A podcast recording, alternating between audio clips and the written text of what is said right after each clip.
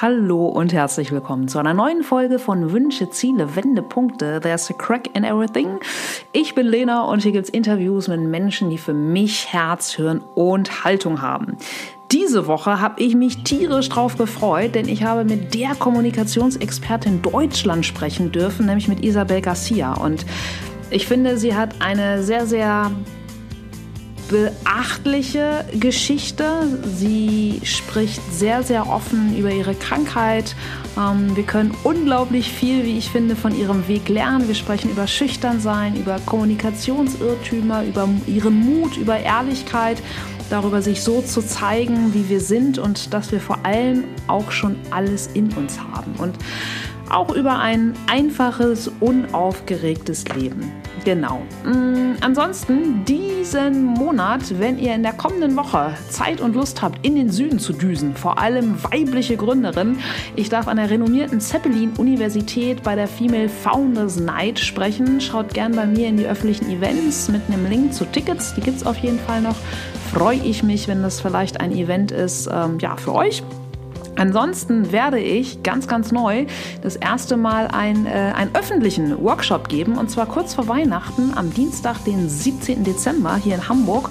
Und dort bringe ich einfach mal so Pressearbeit Basics, auch für Gründer, aber auch für Einzelunternehmer, für Selbstständige in die Welt. Einfach so ein paar Hacks, wie wir selbst sichtbar werden können in der Presse. Ähm, wenn ihr Lust habt dabei zu sein, dann schaut da gern auch auf meine Seite ist eine knackige 90-minütige Nummer am späten, ähm, späten Nachmittag, frühen Abend. Das heißt, wer sagt, oh, ich bin aber den ganzen Dezember auf Weihnachtsfeiern eingeladen, der kann danach auch noch weiter und hat dann vor allem echt richtig gutes Rüstzeug, um im neuen Jahr durchzustarten.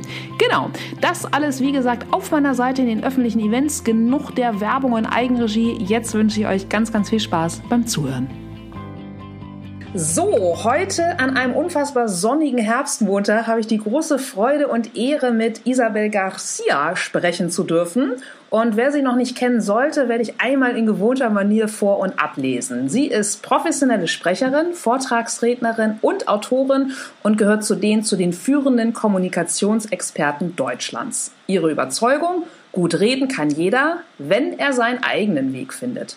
Neben ihrer Online-Akademie Ich Rede betreibt sie auf YouTube ihren beliebten Podcast Gut reden kann jeder. Mit ihrem neuesten Buch Lipodem, Ich bin mehr als meine Beine, hat sie zudem einem ganz anderen Thema noch eine Stimme gegeben. Hallo Isabel. Hallo Lena. Ja, ich freue mich total, äh, dass wir heute sprechen. Sprechen ist ja auch sozusagen das Stichwort, was mich von ab total interessiert. Wie stellst du dich, wenn du jetzt so der Klassiker bist, auf dem Geburtstag bei Freunden eingeladen äh, und jemand fragt dich, was machst du beruflich? Was ist da so deine, ähm, deine Antwort? Och, nichts Wichtiges.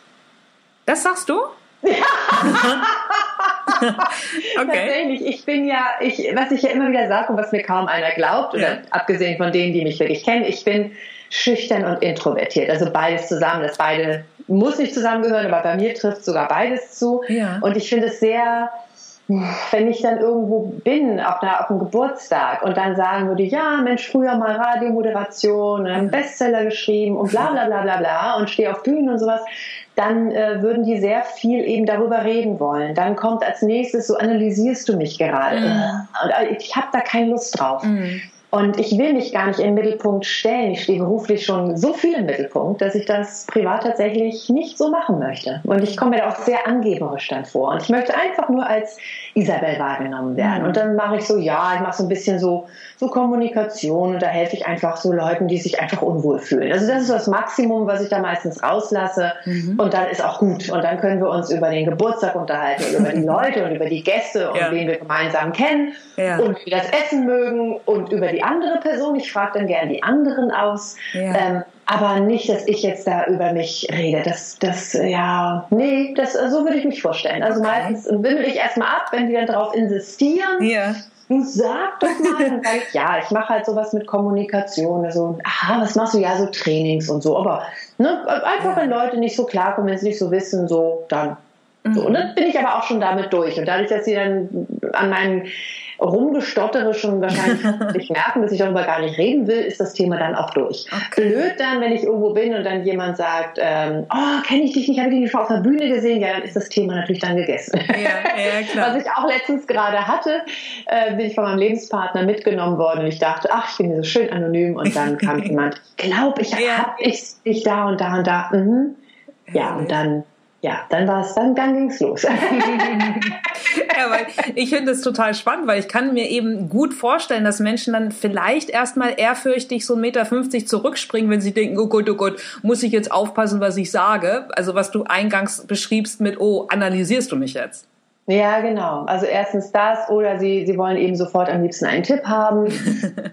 Ja. Äh, so, wie ist da meine Stimme oder sowas. Es ist so ein bisschen wie beim Arzt, ne? wenn man ja. sagt, man ist Arzt, so, oh, ich habe aber auch wirklich gerade hier ja. ne, an der Schulter, was könnte das denn sein? Kein Arzt kann mir helfen. das ist ein bisschen grenzwertig, ne? weil ich bitte ja auch auf einer Party keinen Steuerberater mir mal eben auf der Party die Steuererklärung zu machen. Ja, absolut. Also, ich finde es menschlich, ich finde es mhm menschlich, dass man dann darüber oder dass die Leute mich dann eben fragen oder auch einen Arzt fragen und ich nehme mich auch gar nicht aus. Ich neige auch dazu, einen Arzt dann sofort was zu fragen. Ja. äh, aber ich, ja, ich glaube, es ist erstmal im ersten Schritt dann so Unwohlsein auf beiden Seiten. Es ist dann erstmal wieder ein bisschen Distanz und weniger Nähe, mhm. wenn sie nicht gar nicht wissen, was ich mache beruflich. Mhm. Ich habe nun auch noch Psychologie und Pädagogik im Nebenfach studiert. Auch da, das ist nicht wirklich so das Thema, wo man sagt, oh super und ne. ja. Ja, also insofern, das mache ich eigentlich eher selten. Mhm. Mhm. Wann hast du denn in deinem Leben gemerkt, dass deine Stimme ja etwas Besonderes ist? Also ich habe über dich gelesen, du hast ja, ähm, aber da warst du ja kein Kind mehr, einen Gesangswettbewerb gewonnen, hast dann ja auch am Konservatorium hier in Hamburg studiert. Wann war so der Moment, wo du gemerkt hast, so wow, ich, ich kann singen oder Menschen reagieren darauf? Eigentlich gar nicht wirklich. Mhm. Also zum Beispiel bei meiner Sprechstimme, das höre ich heute immer mal wieder, dass die Leute oder seit einigen Jahren natürlich, boah, deine Stimme ist so toll. Ich denke mal so, die ist so ganz normal. Mhm. Aber ja, mittlerweile habe ich auch verstanden, dass sie anscheinend nicht normal ist für mich. Es ist normal, wie ich eben spreche, wie meine Stimme klingt. Aber klar, ich habe natürlich auch einiges dafür getan. Mhm. Bei der Gesangsstimme war das nicht so, dass ich angesprochen wurde. Mhm. Ich habe es selber immer sehr gerne gesungen und und dann habe ich eben mal vorgesungen und habe dann einer Gesangslehrerin vorgesungen. So nachdem, also mit 19 habe ich mich erst getraut. Ich habe mhm. vorher schon im Chor gesungen und da haben die auch gesagt, boah, du müsstest mal schon mit 14 dann. Und ich habe mir gedacht, ach Quatsch, ich bin ja nichts Besonderes. Okay. Und dann habe ich mich eben getraut, so mit 19 das erste Mal wirklich bei einer Gesangslehrerin vorzusingen. Und die meinte dann so, ja, so, also es geht. Ne? Du bist jetzt nicht das Talent, was vom Himmel gefallen ist, aber natürlich kann man da was machen. So, dann reift aber in mir auch so der Wunsch, oh, ich würde ja auch so wahnsinnig gern Gesang studieren. Mhm. Dann bin ich zur zweiten Gesangslehrerin irgendwann gegangen, so ein, zwei Jahre später, und die meinte, also ich, also ich kann dich dazu, es ist, du könntest es schaffen, Gesang zu studieren. Also die Welt hat nicht auf dich gewartet, ja, mhm. aber aber also klar, ne, das wird schon gehen. und da ich also einfach so eine Lust hatte und das ja. unbedingt machen wollte, habe ich dann das eben gemacht. Und dann habe ich beim ersten Mal bin ich noch komplett gnadenlos durchgefallen mit 23. Mhm. Da war aber dann schon mein nächster Gesangslehrer, der hat gesagt, ich fand dich wirklich gut. Ähm, es war einfach nur die Konkurrenz war zu groß. Mhm. Und der hat mich dann nochmal wieder ein Jahr unterrichtet und dann habe ich beim nächsten Jahr, also mit 24 dann den Gesangswettbewerb, diesen, diesen, die Aufnahmeprüfung mhm. bestanden und sogar ein paar Monate vorher eben einen Gesangswettbewerb im, im Pop-Bereich. Okay. Studiert habe ich dann eben Klassik. Und da war ich auch so, wie, ich habe gewonnen, ernsthaft? ich war, bin voll vom Glauben abgefallen. Das hätte ich im Leben nicht gedacht. Ja. Weil ich eigentlich so in meinem Umfeld immer gehört habe, ja, kannst singen. Okay. Aber es ist jetzt nicht so der Wiedererkennungswert bei deiner Stimme oder es ist nicht so besonders oder es ist mhm. nicht, also das habe ich bis heute eigentlich. Also das was die Leute eben sagen, meine Freunde sagen, dass sie meine Emotionen hören in der mhm. Stimme, wenn ich singe und dass sie das sehr, sehr mögen. Mhm. Aber bis heute höre ich eigentlich von Profis in dem Sinne, dass meine Stimme jetzt nicht so den Wiedererkennungswert hat oder ähm, also insofern nein, das habe ich jetzt so nicht mitbekommen. Ich glaube, mein großes Pfund ist wirklich meine Emotionen, die ich da reinlegen kann, sowohl beim Sprechen als eben auch beim Singen. Aber das können andere auch und haben darüber hinaus noch einen Wiedererkennungswert. Also insofern, ich bin tatsächlich nicht so das Naturtalent, was vom Himmel gefallen ist oder wo jeder, wenn ich mal in der Küche mitzwitschere, sage, boah, boah, Hammer, ah, meine Fresse. Also das ja. sind nicht. Aber ich singe trotzdem sehr gerne und ich berühre auch einige Leute mit meinem Singen. Insofern ist für mich die Welt soweit in Ordnung. Ja, super, voll schön. Das heißt, ähm, dann war als, als kleines Mädchen dann nicht schon so dein allererster großer Berufswunsch oder Traum mit, oh, wenn ich groß bin, will ich mal Sängerin werden? Doch schon. Mhm. Das tatsächlich. Ich habe als, als kleines Kind habe ich auf einem Kassettenrekorder damals noch. Ne, ich bin ja schon 49. Ich bin noch mit einem Kassettenrekorder groß geworden. Ja. Habe ich meine eigene Hitparade aufgenommen. Oh, cool. Mhm. Also habe ich. Ich war der Moderator. Ich war die Zuschauer. Ich habe dann so ja. anmoderiert. Und jetzt kommt äh, hier Nina Sommerschmidt okay. mit dem Song. Und da habe ich das Publikum. Ja. Und dann habe ich mir das Lied dann ausgedacht, während ich gesungen habe, cool. den Text und die Melodie und dann wieder hinterher das Publikum und dann die Abmoderation. Also ich war alles in einem. Mega. Ich habe die Hitparade geliebt, ja. äh, aber ich hätte trotzdem mich im Leben nicht getraut, öffentlich zu singen. Äh, da steht natürlich wieder meine Schüchternheit im Weg. Ja. Deswegen habe ich gedacht, oh, in so einer Kneipe wäre das cool, in so einer dunklen mhm. Ecke, wo dich niemand sieht. Oder ich habe dann auch mal einen Film gesehen, damals mit äh, Lena Valaitis. Mhm. Nee, hieß Lena? Doch, Lena Valaitis, ne? Die, genau. Und die hatte so eine Sängerin mal gespielt, die immer bloß hinter so einem Vorhang gesungen hat oder so, so, so, so einen schwarzen Schleier vom Gesicht hatte, mhm. weil sie inkognito geblieben ist. So. Ja. Und ich dachte, das wäre auch cool. Also singen und bewundert werden, ohne im Mittelpunkt zu stehen. Okay. das fand ich irgendwie cool ja, und wie gesagt, deswegen habe ich auch sehr spät angefangen und dann, dadurch, dass ich spät angefangen habe, das hat auch im Prinzip meiner Gesangskarriere so ein bisschen im Weg gestanden, weil ich natürlich für eine professionelle Gesangsausbildung einfach zu spät war. Ich wäre mit meinem Studium erst mit 30 dann fertig mhm. gewesen.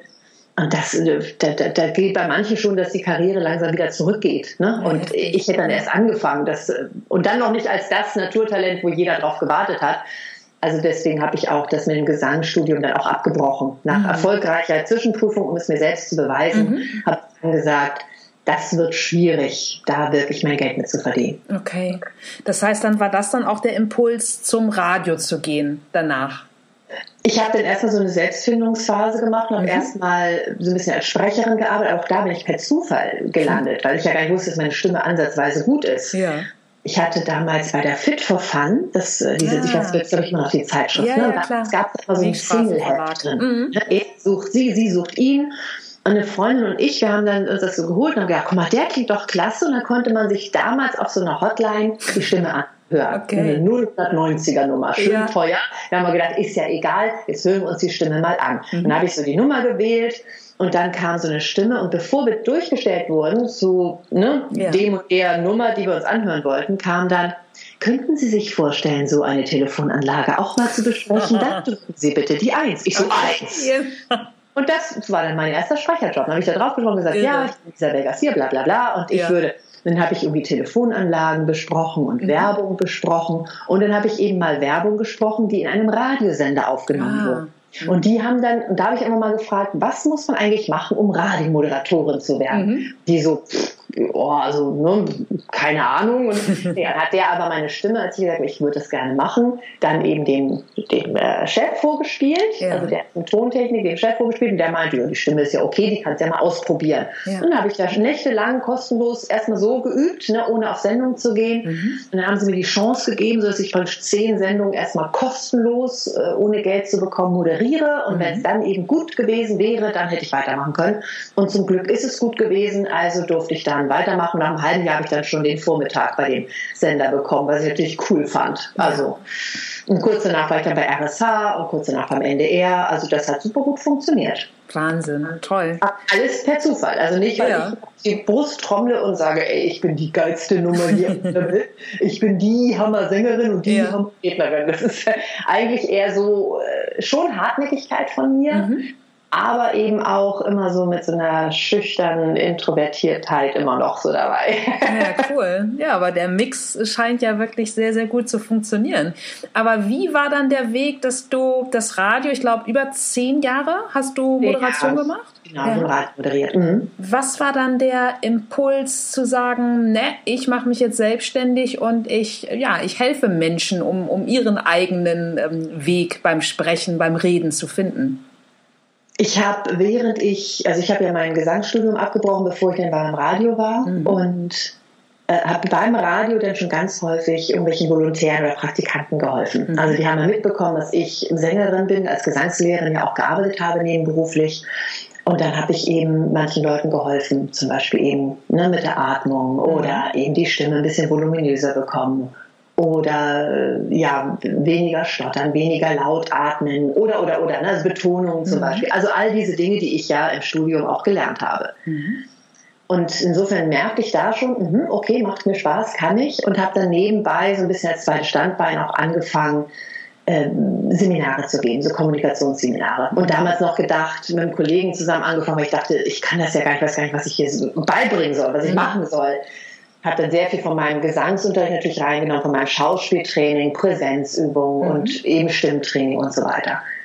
Und dann habe ich irgendwann gemerkt, dass mir Moderieren so nach zehn Jahren einfach nicht mehr so viel Spaß gemacht hat. A, weil ich natürlich immer wieder zu Ostern dieselben Geschichten rausgeholt habe. Ach, warum gibt so Karfreitag? Lalalala. Das war irgendwann einfach nicht mehr spannend. Für ja. mich persönlich, ich bewundere Kollegen, die das wirklich 30 Jahre durchhalten. Mhm. Da bin ich wirklich tief beeindruckt. Mhm. Mich hat es angefangen zu langweilen. Und dann habe ich eben auch ja gemerkt, ich ging so auf die 40 langsam zu, dass man im Radio auch als Frau nicht wirklich alt wird. Echt? Also so?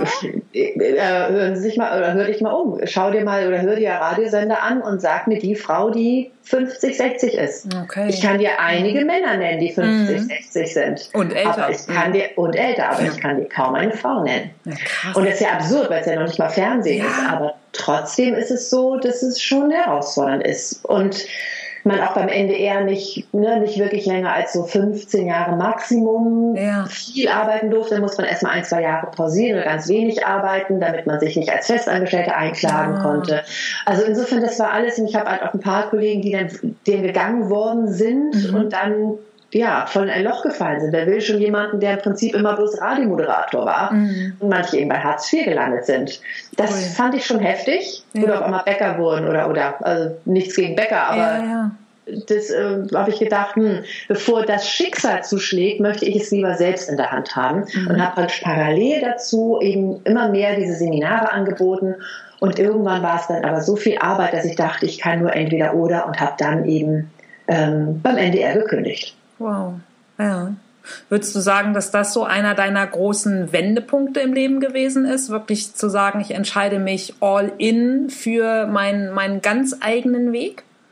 Ja, das denke ich schon. Also ich finde schon, obwohl ich eben schüchtern bin, dass Mut mich tatsächlich immer ausgezeichnet hat. Eben auch dieses, obwohl kein Gesangslehrer mir zugeraten hat, eben weiterzumachen. Mhm. Oder dass ich sage, okay, ich mache einen Sprecherjob, obwohl ich selber von meiner Stimme gar nicht so beeindruckt war. Und ich bin eben immer, ich habe häufig auch gewechselt und war immer irgendwo die Neue. Auch der Quereinstieg zum Radio war total schwierig. Mhm. Alle anderen hatten irgendwie Volontariat gemacht und hatten praktisch eine Ausbildung ja. und ich hatte gar nichts. Ich kannte mich überhaupt nicht aus. Ich war und überall dann so diese Unsicherheit haben äh, zu haben bei, bei dem, was du dann machst, mhm. ohne eine Ausbildung, ist schon auch mutig. Also ja, bei meiner total. ersten Sendung hätte ich fast aufs Pult gekotzt, so aufgeregt war ich. Aber wirklich, ich habe gedacht so, oh mein Gott, oh mein Gott, oh ja. mein Gott. Das war echt peinlich. Okay, krass. Aber ja. da auch die Selbstständigkeit reingehen, ja, es bedarf, also bedurfte auch Mut, aber es war auch gut so, weil mhm. ich ähm, immer schon so meine eigenen Wertvorstellungen hatte und merkte, dass mir diese Radioszene, die war mir teilweise zu künstlich, zu auf eingebildet, zu aufgepusht, mhm. so, ah, ich bin was Besseres, bin Morningshow Moderator oder ah, ich bin dies und jenes. Ja. Und das war alles nicht so meins und ähm, und ich hatte immer noch so meine Freunde aus meiner Kinderzeit und mhm. nicht Freunde, weil ich eine bekannte Radiomoderatorin bin. ja. Und ich habe immer so mit meinen normalen Freunden, also mit meinen normalen Freunden, aber mit den Freunden, die mhm. ganz andere Jobs so hatten, ich immer gesagt, ihr könnt euch gar nicht vorstellen, was da abgeht. Das ist ähm, bei irgendwelchen Feiern, wenn wir uns selber gefeiert haben, weil wir eben gut abgeschnitten haben, mhm. wenn irgendwie die Leute da, die Frauen dann da ohne Unterhose in ihrem Kleid dann irgendwie da hingingen und alle gegenseitig da gepoppt haben. Also das fand ich alles irgendwie. Ja grenzwert für alles nicht so meins. Mhm. Und ich habe da aber ganz tolle Menschen auch kennengelernt, logischerweise, aber es waren auch immer die, die mit dieser Scheinwelt wenig zu tun haben wollten. Ja. Und da bin ich dann wirklich meinen eigenen Weg gegangen. Und das hat mir tatsächlich auch sehr gut getan. Das mache ich ja bis heute, dass ich mhm. da meinen eigenen Weg gehe. Absolut.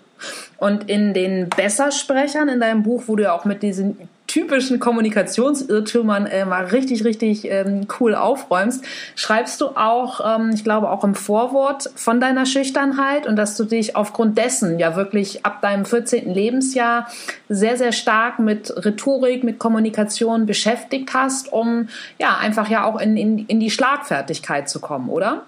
Genau, also sowohl das als eben auch die Krankheit, von der du am Anfang schon ja. gesprochen hast. Ja. Also ich habe halt eine eher andere Figur als so manch andere Frauen, weil ich so eine Fettschwellung in den Beinen und in den Armen, also in den Armen, das kam ja später, aber in den mhm. Beinen habe. Mhm. Und ich hatte mit 18 obenrum Größe 34, untenrum Größe 44. Ui, ja. ähm, das ist eine Figur, die ist schon anders, mhm. kann man mhm. so sagen. Mhm. Äh, und wenn du dann noch schüchtern bist und introvertiert, pff, mhm. ja das, das macht das, das Leben nicht wirklich einfacher. Und, und insofern wollte ich eben zumindest mit Schlagfertigkeit auffallen, mit meinem Humor auffallen ja. und indem ich ein besonders guter Mensch war. Also mhm. Ich habe mich eben auf was anderes, auf meine inneren Werte konzentriert was ich auch so manchmal auch erlebe, wenn, wenn du so jemanden hast, so einen Schauspieler, der ein bisschen fülliger ist, sind häufig die, die besonders lustig sind, so ja. besonders schlagfertig ja, sind. Klar. Sind sie vielleicht so auch nicht, aber es war eben deren Weg, damit umzugehen, dass man jetzt nicht sagt, boah, du bist ja die, vom Aussehen her schon die geilste Sahneschnitte. Mhm. Äh, und dann haben sie es eben mit, ihrem, mit ihrer Schlagfertigkeit, ihrem Humor gemacht. Und das war auch das, wie ich es eben probiert habe. Mhm. Ja, das finde ich äh, also sehr, sehr beeindruckend und sehr bewundernswert, gerade ja ähm, in, zu, zu Zeiten der Pubertät. Hm, wie hast du das, also wie hast du das geschafft oder wo hast du, wo hast du dann irgendwie auch auftanken können? Also dann mhm. einfach trotzdem immer mit einer großen Klappe rauszugehen und zu sagen so, hey, nee, ich bin die Witzige und ich, ich stürze mich da rein und ich lasse das alles nach außen hin an mir abperlen. Ähm, also das mit dem Abperlen mache ich mittlerweile auch nicht mehr. Ich gebe offen zu, wenn mich etwas verletzt oder wenn ich unsicher bin. Das mache ich schon seit sehr langer Zeit. Mhm. Aber ich bin früher sehr wenig rausgegangen. Mhm. Äh, und wenn ich dann raus bin, so einmal im Monat mal in die Disco. Mhm. Wenn ich rausgegangen bin und die große Klappe hatte, ich gebe auch zu, ich war auch natürlich häufig nicht gut. Ne? Also beim Üben war ich auch einfach grenzwertig.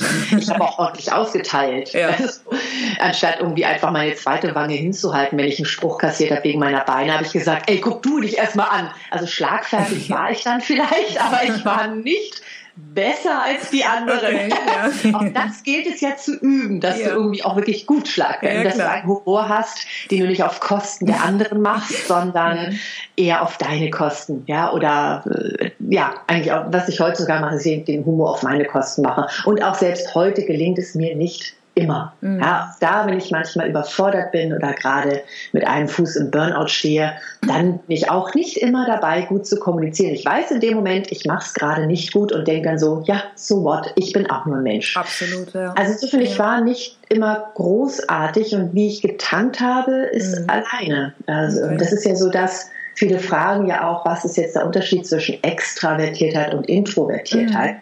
Ähm, der größte Unterschied ist, dass sich jeder fragen darf, wo tanke ich Kraft? Mhm. Dass ich einen anstrengenden Tag oder eine anstrengende Woche hinter mir habe, wie tanke ich Kraft? Mache ich das, indem ich sage, jetzt gehe ich raus und treffe ganz viele Freunde oder sage ich, ich bleibe zu Hause, lese ein Buch oder mhm. schaue mir ein paar Serien an oder kuschel mit meinem Hund. Mhm. Ich mache eben das Zweite, ich bleibe zu Hause, da tanke ich Kraft. Oder ich treffe eine Freundin. Ja. Meinetwegen zwei, aber dann mhm. ist es auch grenzwertig. Mhm. Noch viel mehr dann eben nicht.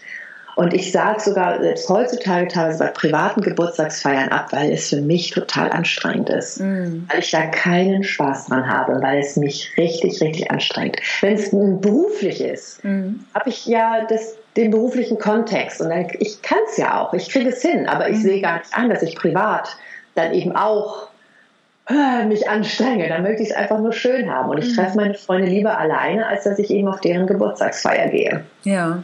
Ja, total nachvollziehbar. Einfach ja, um deine, deine eigene Balance halten zu können. Ne? Genau, und dann gehe ich lieber zwei Stunden mit meinem Hund spazieren. Ja, herrlich. Mm, was ich bei dir oder auch in, in deinem Konzept total spannend und so super sinnvoll finde, ist, dass du ja mit den, ich habe vorhin dein Buch schon, die Bessersprecher angesprochen, dass du mit diesen Kommunikationsirrtümern wirklich mal aufräumst. Also dieser Klassiker, was ich auch echt nicht mehr hören kann, mit verschränkte Arme und dann heißt das das und, und die 7%-Regel. Was war so, so dein Auslöser zu sagen, so meine Herren, also das kann ich irgendwie echt alles nicht mehr hören, ich räume jetzt wirklich mal auf? Es ist so ein bisschen dieses, ähm, an mir ist Ehrlichkeit sehr wichtig, mhm. also dass wir einfach wertschätzend und ehrlich miteinander umgehen. Und damit will ich nicht sagen, dass ich nie lüge, jeder greift mal zu einer Notlüge, aber ja. ich sehe zu, dass ich es so gering wie möglich halte. Mhm. Ähm, mir ist es tatsächlich wirklich sehr wichtig. Und ich finde diese, diese Speaker-Welt, wo auf der Bühne teilweise Dinge erzählt werden, empfinde ich als ähnlich äh, grenzwertig manchmal. Und damit will ich nicht sagen, dass alle Speaker doof sind, sondern es gibt großartige Menschen dort, hammermäßige Persönlichkeiten. Und ich freue mich, dass ich darüber ganz viele Menschen auch kennengelernt habe. Und trotzdem diese Welt an sich kommt mir dann so ähnlich vor wie diese Scheinwelt eben im Radio. Mm. So, es ist unfassbare Ellbogendenken. Es wird gelogen, bis sich die Balken biegen. Und eben nicht nur gelogen, dass eben untereinander, also wenn ein Speaker nicht mehr genug selber Geld verdient und auf der Bühne ist, dann verspricht er einfach ganz vielen äh, Trainern, Mensch, werd du doch Speaker und mit mm. meinem Programm kannst oh ja. du hinterher 15.000 oh ja. Euro pro ja, Vortrag bekommen. Ja. Was, äh, also da werden Leute wirklich in die Armut getrieben, in die Insolvenz getrieben, ähm, mit Versprechungen, die einfach nicht gehalten werden können. Ja. Anstatt ehrlich zu sagen, du, das ist ein spannender Job, mhm. Redner zu sein und Keynote-Speaker, total spannend, aber es schaffen nur wenige, wie man es eben auch in der Gesangsbranche macht. Ja. Nicht jeder, der DSDS oder sowas oder ja. The Voice gewinnt, wird hinterher ein Superstar. Ja. Oder mit, mit ja. Schauspielern oder mit Modeln. Also es ist ja, ist ja genau dasselbe. Es jede Branche wenigen, nehmen. Richtig. Es gibt die wenigen, die es eben schaffen. Ja. Ähm, da, da, ist egal, was für ein Talent man dann eben hat. Äh, und da wird eben sehr viel versprochen und gemacht und gesagt, hey, es ist ganz klein und bar und schau doch mich, ich bin gut gebucht. Nee, äh, anscheinend ganz viele eben nicht mehr, denn dann bieten sie diese ganzen Kurse an, mhm. um damit dann wenigstens noch ihr Geld zu bekommen. Und ich kenne eben einige, wo ich natürlich keine Namen nenne, Klar. große, bekannte Speaker, die nicht mehr wissen, wie sie ihre Familie ernähren sollen, weil sie einfach nicht mehr gebucht werden und mhm. weil sie dann eben sich überlegen, okay, was mache ich jetzt? Also eine große Scheinwelt, ja. sowohl von den Inhalten, also dass eben diese Nachwuchstalente eben dann ähm, ausgenommen werden, finde ich. Ich mhm. finde, man darf gerne so eine Ausbildung machen, aber man darf dann auch gerne sagen, du wirst wahrscheinlich nur so und so viel für, für den Vortrag bekommen und eben keine 15.000 Euro ja, und wirst genau. vielleicht ein, zwei, drei Jahre oder fünf Jahre brauchen, bis du bekannt wirst Richtig. und die ersten Jahre eben kostenlos auftreten und, und, und. Ja. Wenn man das ehrlich kommuniziert, ja. dann finde ich das Hammer. Natürlich darf man so, der Job ist geil. Mhm. Ja, aber Ehrlichkeit ist mir da wichtig. Mhm. Und eben auch auf der Bühne, wenn ich da sehe, dass manche da eben ach, was weiß ich, wie viel Geld nehmen für einen Vortrag und dann eben sowas mit verschränkten Armen erzählen und dass man äh, immer hüftbreit stehen muss und dass man immer mit einer tiefen Stimme sprechen soll und dass man nie weggucken darf und ja. dass man, dass man, dass man. Wo ich so denke, so, das hat doch mit der Realität überhaupt nichts zu tun. Mm, mm. Und, und da hake ich eben sehr. Das sind also, finde, wenn jemand schon so viel Geld bekommt, dann darf er nicht mehr sagen, nur sieben Prozent zählt der Inhalt. Ja. Wenn selbst Moabian, der das ja, der diese Studie vor 50 Jahren äh, rausgebracht hat, auf seiner eigenen Homepage schreibt, hört auf mich falsch ja. zu zitieren. Ich habe da ja. keinen Bock drauf. Wenn selbst er das sagt, irre, kann man dann noch so viel Geld dafür nehmen, diesen Schwachsinn weiterhin, also falsch zu zitieren. Nur weil es dann irgendwie für einen selber zuträglich ist. Oh, gucke mal, nur sieben Prozent zählt der Inhalt, ohne mich bist du nichts wert. Mhm das ist nicht, in, in, es passt nicht in mein Wertesystem. Es passt nicht in mein Wertesystem, im Prinzip die ganze Zeit eine große Lüge. Sich selbst zu belügen, andere Kollegen zu belügen, Nachwuchstalente zu belügen ja. und das Publikum zu belügen ja. und in Büchern zu lügen oder zumindest Halbwahrheiten zu erzählen. Mhm. Das ist einfach nicht meins. Ja. Es wird geklaut, es wird gelogen und es ist, oh, boah. Und natürlich nochmal, nicht alle. Es gibt großartige Radiomoderatoren, es gibt großartige Speaker, also die Branche an sich ist schon schon eine Scheinwelt irgendwie. Mhm. Und, ähm, und da hake ich eben. Da komme ich emotional nicht hinterher, will ich auch gar nicht. Ja, super. Ja, ich finde das schön, was du gerade mit dem äh, Moravian erzählt hast. Es wäre irgendwie genauso ein Schwachsinn. Diese uralte Meer, die sie ja auch schon x-mal widerlegt wurden mit, mit Spinat und Eisengehalt. Ja, also wenn sich ein Fitnesstrainer irgendwie auf eine große Bühne stehen, stellen würde und würde sagen, hier erstmal alle schön Spinat, da ist so unglaublich viel Eisen drin. Ja, was ja einfach auch nur durch einen, durch einen Zahlendreher irgendwann mal entstanden ist. Auch lustig, wusste ich gar nicht. Guck ja. mal. Ja. Aber wie gut, dass ich es bisher nie erwähnt habe.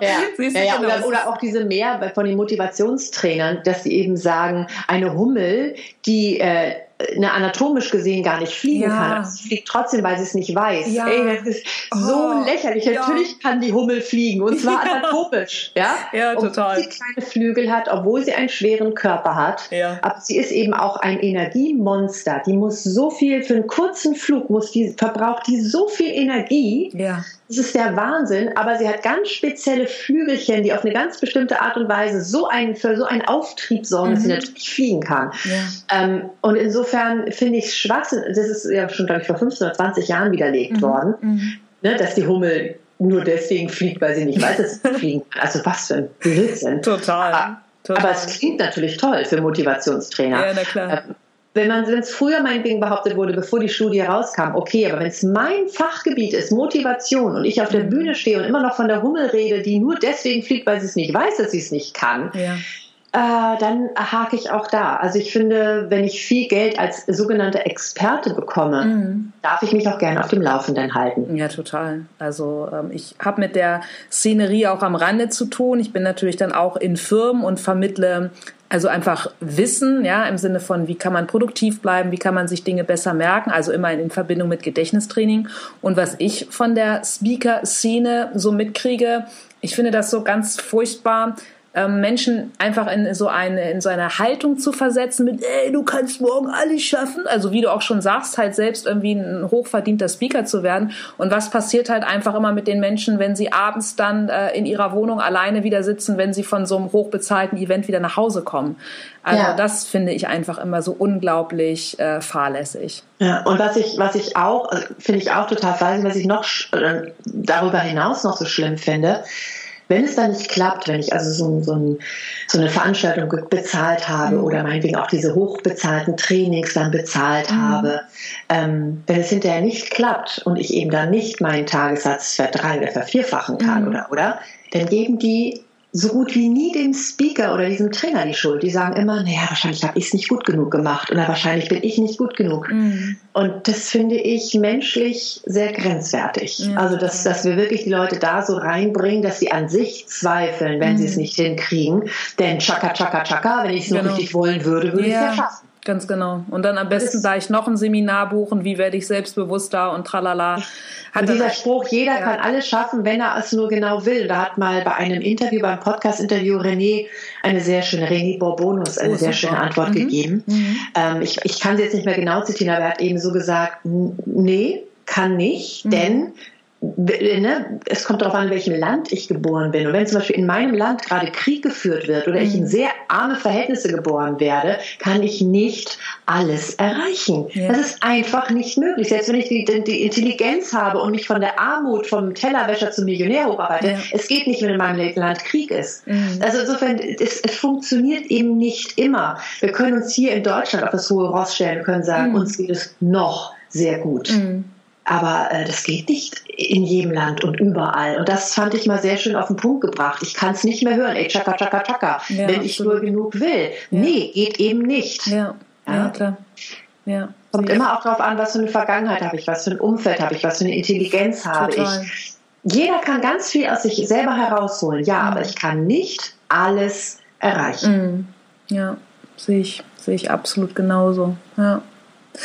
Was mich bei dir auch interessiert, Isabel, weil du ja gerade mit den Irrtümern aufräumst und in, dein, ja, in deiner Karriere ja wahrscheinlich in unzähligen Unternehmen gewesen bist, Stichwort, Stichwort auch so Führungskräfte, Seminare in Sachen Kommunikation. Wie reagieren da so, so typische Alpha-Männchen, wenn du einfach mal sagst, so liebe Leute und das, so ist es äh, schon mal nicht und ihr müsst auch nicht und so weiter? Wie gehen da erstmal die, die Klappen runter oder wie reagieren die da? Meistens reagieren sie sehr erleichtert. Cool. Ähm, weil sie, weil sie nämlich auf einmal, also klar, ich war auch äh, gerade letztens in einer Bank und da hat mir einer gesagt, super Vorwärts hier, sie nehmen mir gerade alles weg, was ich seit der Schulzeit angelernt habe. Sag ich, ja, es tut mir leid. Ja. Oder auch nicht, aber ja, ist so.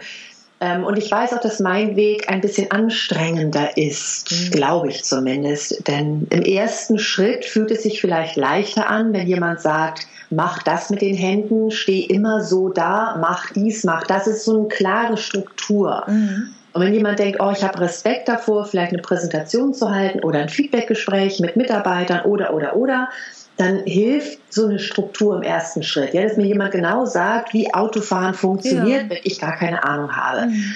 Insofern ja, ich glaube, sowas gibt im ersten Schritt Sicherheit. Aber ich glaube eben im ersten und zweiten Schritt. Und ich glaube, dann ist es eben wichtig, es wieder aufzulösen und den Mensch Mensch sein zu lassen. Mhm. Denn was ich heutzutage erlebe, dass fast jeder Redner gleich redet. Mhm. Also jeder hebt den Arm, sagt, wer hat schon das erlebt, wer hat schon dies erlebt und dort am Anfang eben, ähm, mit einzubeziehen, ähm, um so einen interaktiven Vortrag ja, zu halten. Ja, ja. Mhm. Ähm, es wird ganz häufig mit Worten wiederholt, dann wird äh, fast alle stehen da mit ihren Händen im, im, im positiven, sogenannten positiven Bereich. Fast mhm. jeder versucht die ganze Zeit Blickkontakt zu halten. Fast, äh, es ist ein Schema und ich habe nicht das Gefühl, wir haben schon seit ewigen Zeiten Präsentationstrainings, dass also Menschen geholfen wird. Mhm. Ähm, ich habe nicht das Gefühl, dass die im normalen Unternehmen jetzt wirklich alle so großartig viel besser sind. Mhm. Ich, ich finde, wir schlafen immer noch bei 90 Prozent ein oder denken so, oh Gottchen, das könnte aber auch besser sein. Ja. Und obwohl permanent irgendwie Präsentationstrainings abgehalten werden. Mhm. Ja. Ich glaube einfach, mittlerweile ist es zu sehr einheitsfrei. Es wird mhm. ständig irgendwie äh, Ähnliches beigebracht.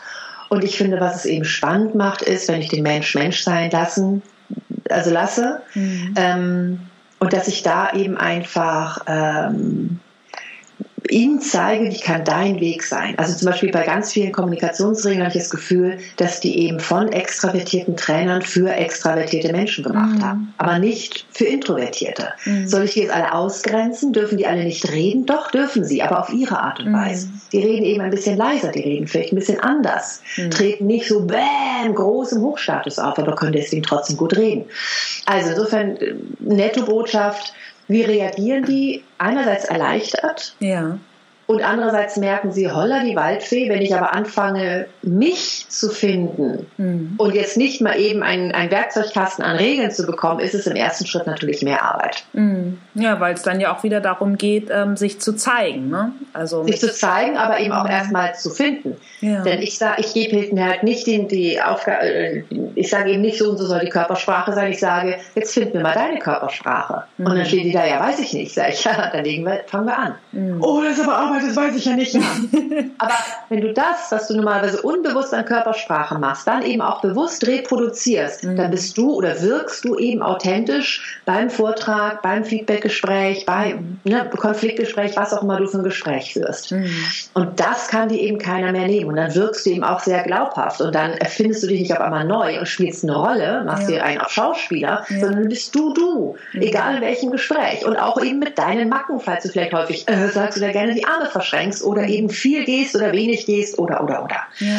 Aber das ist natürlich erstmal Arbeit. Wo ist meine Stimme? Wie lache ich? Wie, mhm. wie, wie, was für eine Körpersprache habe ich? Was für eine Mimik habe ich? Es gilt sich ja, sich selbst zu beobachten und zwar in unbewussten Momenten. Und da merkt man dann schon hoffentlich, äh, wie schwierig das ist denn es ist ja unbewusst. Ja. Und sich das Unbewusste bewusst zu machen, ist natürlich ein Weg. Und dabei helfe ich dann eben sehr gerne. Hm.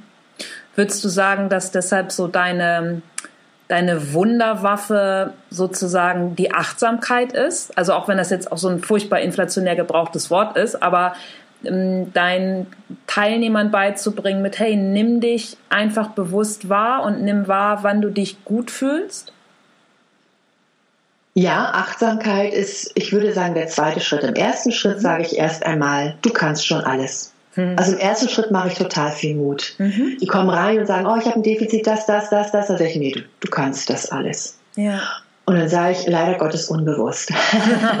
und erstens können wir jetzt gucken, ob es überhaupt Verbesserungsbedarf ist. Nur weil irgendjemand sagt, deine Stimme ist zu leise, ja. heißt es noch lange nicht, dass du daran arbeiten musst. Nimm noch ein Mikrofon beim nächsten Mal. Mhm. Ja, was machen die anderen nicht? Ja, dann machst du es eben. ja. Also insofern ist, oder ich wurde auch bei einmal gefragt, so hier, jemand kann nicht netzwerken, ne, wie können wir es dem beibringen? Mhm. Dann sage ich, gib die Aufgabe jemand anderem. Mhm.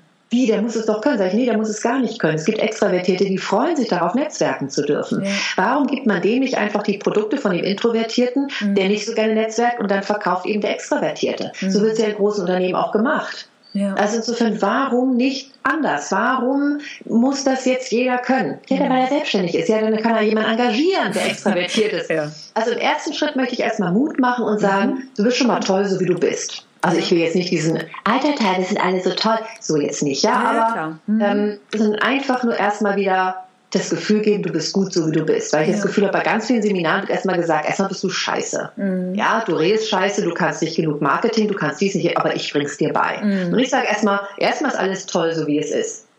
Ja. Und dann können wir eben gucken, was möchtest du persönlich verbessern, ne? wo soll es hingehen, wo möchtest du dich wohler fühlen, dann kann ich dir sehr gerne Tipps geben. Und wenn du eine lautere Stimme haben möchtest, kann ich dir dabei helfen. Mhm. Möchtest du Netzwerken, kann ich dir dabei helfen. Und trotzdem wird es eben dein Weg sein und nicht Schema F-Weg, der irgendwo beigebracht wird. Mhm. Ja. Und dann geht es natürlich über die Achtsamkeit, über die Selbstwahrnehmung. Mhm. Wie bin ich? Was mache ich gut? Wie fühle ich mich bei Gesprächen, die mir leicht fallen? Mhm. Denn wir können ja häufig reden, aber dann eben mit Freunden, mit ne, keine ja. Ahnung wem. Und da gilt es eben festzustellen, was mache ich da denn anders als bei den Gesprächen, wo ich mich nicht wohlfühle. Mhm. Das geht sehr viel über Achtsamkeit. Ja. Und das ist Arbeit. Absolut, klar. Was war denn dein Impuls, ähm, ja, auch, auch deine Krankheit zu zeigen?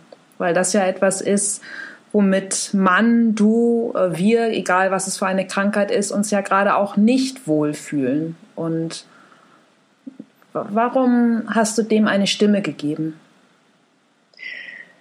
Mmh.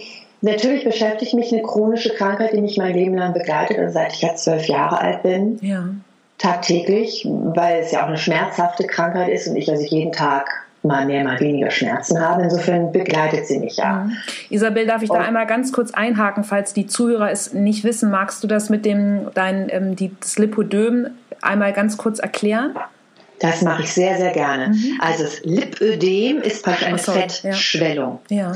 Ähm, und es bedeutet, dass ähm, meine Beine und bei manchen sind es aber auch die Arme, nur die Arme, mhm. ähm, fülliger sind, deutlich fülliger sind als zum Beispiel der Rest des Körpers, also der Körperstamm. Mhm. Ja, also so, deswegen habe ich ja auch obenrum Größe 34 mhm. und untenrum Größe 44.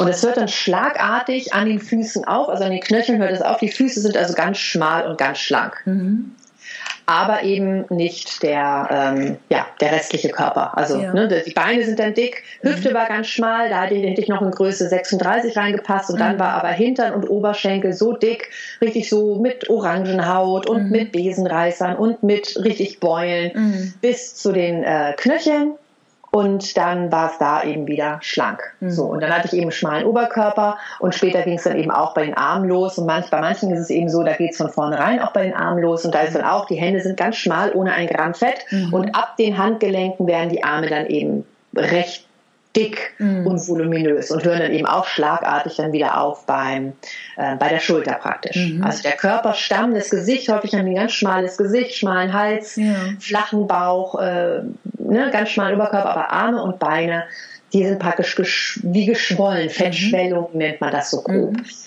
So, und das ist eben ein Lipödem. Ja. Und das ist ähm, schmerzhaft, warum, woher die Schmerzen kommen, woher die Krankheit kommt, das sind alles noch Mutmaßungen, wahrscheinlich vererbt. Manchmal bricht es aber auch natürlich das erste Mal aus. Mhm. Wahrscheinlich hängt es mit Hormonen zusammen, zumindest beeinflussen die Hormone das, aber es ist alles noch nicht zu Ende erforscht. Wann, wie, was, wo und was kann man jetzt gegen Schmerzen machen und gegen alles andere. Mhm. Ähm, und auch gegen das Aus, also Erscheinungsbild dann. Ne? Und ja. äh, auch dort gibt es mittlerweile eben dann Ärzte, die einfach sagen, ey, hier, ich mache hier Fettabsaugung, mhm. spezielle Lipödem-Fettabsaugung äh, muss dann sowohl an den Armen als auch an den Ober- und Unterschenkeln gemacht werden. Es sind drei Operationen, kostet so ungefähr 20.000 bis 30.000 Euro. Cool. Äh, aber dafür ist die Krankheit für immer weg. Mhm. So, und, äh, und da hake ich eben wieder, da sind wir wieder bei diesem Scheinwelt mhm. und mhm. nicht die Wahrheit denn die Krankheit ist deswegen noch lange nicht weg. Ja. Die Leute sind da zwar 20.000 bis 30.000 Euro ärmer, mhm. Aber äh, bei manchen kommt es dann nach fünf Jahren wieder und sie sehen dann mhm. schlimmer aus als vorher. Oh die Krankheit kann zurückgedreht werden um maximal 20 Jahre. Mhm. Wem das 20.000 bis 30.000 Euro wert ist, der soll das tun. Mhm. Also ich überlege auch, vielleicht mache ich das irgendwie mit 55 irgendwann noch und dann gebe ich ihm das Geld aus, falls ich, es mir dann wert ist. Mhm. Und dann hält es 20 Jahre. Ne? Bis, bis 75, ich meine, das ist in Ordnung. Danach ist es dann auch egal. Weißt du? Mhm. Irgendwann wird es dann egal. Ja. Ähm, aber also ich finde die Operation toll. Ich finde es halt da nicht toll, wenn eben vorher nicht aufgeklärt wird. Das ja. ist genau dasselbe wie eben bei den Speakern. Tolle mhm. Ausbildung, aber bitte von vornherein eben sagen, dass es auch ein beschwerlicher Weg ist, wie bei Sängern und Schauspielern. Absolut. Also wo, warum habe ich das Buch geschrieben? Mhm. Es hatte eine Mischung aus, dass ich es immer schon schreiben wollte, seit ich wusste, dass ich die Krankheit habe, weil es damals kaum Bücher gab. Mhm. Und habe ich es ganz lange nicht gemacht. Äh, erstens, weil ich damals nicht wusste, wie man ein Buch schreibt. Und mhm. zweitens, ähm, weil äh, dann, als ich eben schon Bücher geschrieben habe, mir gesagt wurde, ich würde meine Marke verwässern. Mhm. Ne, ich kann ja nicht sowohl darüber schreiben als auch darüber. Mhm. Und habe aber so gedacht, es brodelte immer noch in mir, dass ich dachte, nee, ich würde aber gerne. Darüber, weil ich glaube, dass ich vielen Frauen damit auch Mut machen könnte. Und, äh, und dann habe ich es eben gedacht, Mensch, jetzt, ich mache es einfach, mir ist es egal, was irgendwie Berater sagen oder nicht.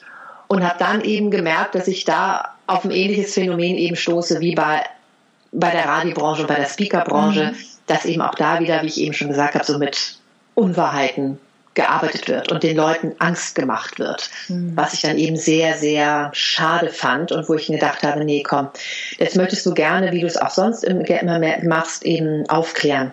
Mhm. Ja, dass du eben da äh, Bescheid gibst, wie es deiner Meinung nach eben ist. Mhm. So. Und das habe ich dann eben gemacht. Und auch da also ähnlich wie bei, bei der Speakerbranche mit meinen Bessersprechern oder in der Trainerbranche. Ja. Ich mache mir damit nicht nur Freunde. Ja, das glaube ich. Hm. Aber ich finde es eben auch unfair, wenn mir dann irgendwie Kollegenbashing und über, äh, vorgeworfen wird. Mhm. Oder dass dann gesagt wird, hier, ich würde nur, indem ich andere niedermache, mich selber irgendwie ähm, ähm, darüber erheben. Und darum geht es mir gar Nein, nicht. Aber ich kann doch nicht irgendwie am Rand stehen und sagen, oh, ja, ich finde zwar, das, was ihr da macht, mhm. ist grenzwertig, weil ihr andere Leute belügt und dafür viel Geld nehmt und anderen hinterher mit einem geringeren Selbstwertgefühl zurücklasst, so wie du auch gesagt hast, na, was ist nach diesem Motivationstag, ja. wenn die Person zu Hause ist, mhm. war einfach sagen, nee, aber ich sage nichts dazu, ich will ja kein Kollegenbashing machen. Mhm. Ernsthaft? Hm. Also ich finde, alle Meinungen dürfen gesagt werden. Meine Meinung darf gesagt werden und die der Meinung der, der anderen. Ja. Und das Blöde ist eben, ähm, da kamen auch einige, die dann zu mir gesagt haben, erzähl doch einfach nur deine Meinung, ohne über die anderen herzuziehen. Das Problem bei der Sache ist, dass die anderen so laut sind mm. und so extrem nach außen gehen, dass wenn ich einfach mich nur hinstellen würde und sagen würde, ihr dürft gerne die Arme verschränken, hm. dann würden ganz viele im Saal denken, oh Gott, die hat keine Ahnung. Das weiß man doch. Ne? Siehst du? Hm. Ich muss einmal erzählen, ich weiß, dass das und das gesagt wird. Ja, ja. Aber ja. ich bin der Meinung, bla bla bla. Ich, es ist so in den Köpfen drin. Die Leute, ich habe einmal einen Vortrag gehalten, da waren ein paar Kollegen und die haben dann hinterher gesagt, Isabel, toller Vortrag. Mhm. Doch hast du gemerkt, dass du häufig aber benutzt hast oh. und dass du Negation benutzt hast, oh. wo ich gesagt habe, ja, habe ich. Ja. Aber hast du darauf geachtet, wie ich sie benutzt habe, mhm. dass ich sie auf eine, finde ich, gute Art und Weise benutzt habe. Also, dass Negation und Aber bäh sind, ist mhm. so in den Köpfen drin. Mhm. Wenn ich es nicht erwähne, ich benutze gerade ein Aber, mhm und dann erkläre, wie es häufig beigebracht wird, dass ich aber der Meinung bin, dass es eine unschlaue Art und Weise gibt, das aber zu benutzen und es eine sehr schlaue Art und Weise gibt, mhm.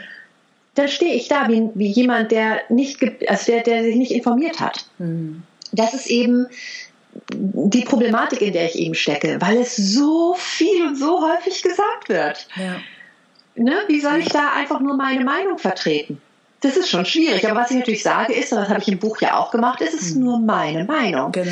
Und ich, ich möchte gerne weg vom Schwarz-Weiß-Denken. Ich möchte gerne die Grauzone. Mhm. Und wenn jemand das habe ich, glaube ich, im, im, letzten Kapitel auch geschrieben dann, wenn der Leser der Meinung ist, dass er, dass er mit einer, mit all diesen Regeln, gegen die ich da äh, gewettert habe, mit all diesen Regeln wunderbar fährt, wenn er seine Hände im positiven Bereich hat, immer den Blickkontakt hält und so weiter, mhm. dann ist das toll. Und ja. dann soll die Person genau so reden. Mhm. Ich möchte nur nicht, dass Leuten, die unsicher sind, sowieso schon beim Reden, dass denen gesagt wird, nur mit den Regeln kannst du gut reden. Du musst so und so reden. Mhm. Ne? Immer wenn du das machst, dann funktioniert das da hake ich eben, dass Leute verunsichert werden. Ja. Ich möchte gerne Leuten erst einmal Mut machen und mhm. sagen, du machst das toll mhm. und dann eben Regeln ein bisschen aufweichen und sagen, manche Regeln sind total großartig. Schau aber trotzdem, ob diese Regel für dich großartig ist. Ja. Die gilt nämlich nicht immer und nicht für jeden Menschen. Mhm. Das ist alles. Ich möchte nur die Grauzone aufdecken und wenn das dann als Kollegen-Bashing gewertet wird, dann ist das so. Und mittlerweile ist es mir auch, mit 49 ist es mir langsam echt egal. Ja, und das ist auch gut so. Zumal, ich finde es schön, dass du dieses, ähm, dieses plakative Beispiel von der Grauzone benutzt, weil unser Leben findet ja einfach auch genau in der Grauzone statt. Genau. So, Finde ich auch. Und, und jedes Gespräch ist anders, jeder Mensch ist anders. Ja. Und, und eben auch dieses, dass ich mich nicht hinstelle und sage, und ich mache immer alles perfekt. Nein, ich bin mhm. weit davon entfernt. Mhm. Also ne, natürlich, wenn ich mich so viel damit auseinandersetze, achte ich sehr auf meine Worte und mhm. ich achte darauf, dass ich wertschätzend mit anderen spreche. Aber eben meistens und nicht Immer. ja, ja, ja, und da sind, sind wir wieder dabei, was du eingangs ähm, gesagt hast, dass es dir einfach ja um jetzt auch schlimmes inflationäres Wort Authentizität geht, ne? Also einfach dich, ähm, dich zu zeigen und ähm, die, die Gefühle auf die Bühne zu bringen. Genau, und eben auch ehrlich zu sein auf der Bühne. Ich gebe auf der Bühne auch zu, oh, ich habe gerade ein Blackout. Ja, ja, klar. Und es passiert häufiger, als, äh, als man denkt oder als, als es jetzt viele annehmen, mhm. weil ich immer frei spreche. Mhm. Also auch hier ja, ne, ich weiß nicht, ob du es mir oder bei vielen Interviews wird mir vorher dann angeboten, du, ich kann dir vorher auch die Fragen schicken, ja. die will ich gar nicht haben. Ich möchte spontan antworten. Ja, schön. Ja, spontan absolut. antworten bedeutet aber auch, ja. dass ich eben mal vielleicht den Faden verliere. Oder dass ich zum Beispiel eben, da habe ich auch einmal ein bisschen zögerlich geantwortet, weil ich auf einmal merkte, oh, mein Laptop gibt bald den Geist auf. Und dann bin ich einfach mit dem Laptop, während ich weitergeredet ja. habe, mit dem Laptop von der Küche ins Wohnzimmer, weil dort nämlich mein Kabel war. Ah, okay, ja. Und jetzt bin ich gerade ganz beruhigt, weil nämlich mein Kabel gerade wieder lädt und ich wieder 13 Prozent habe. Ja. Aber insofern sowas passiert. Und Klar.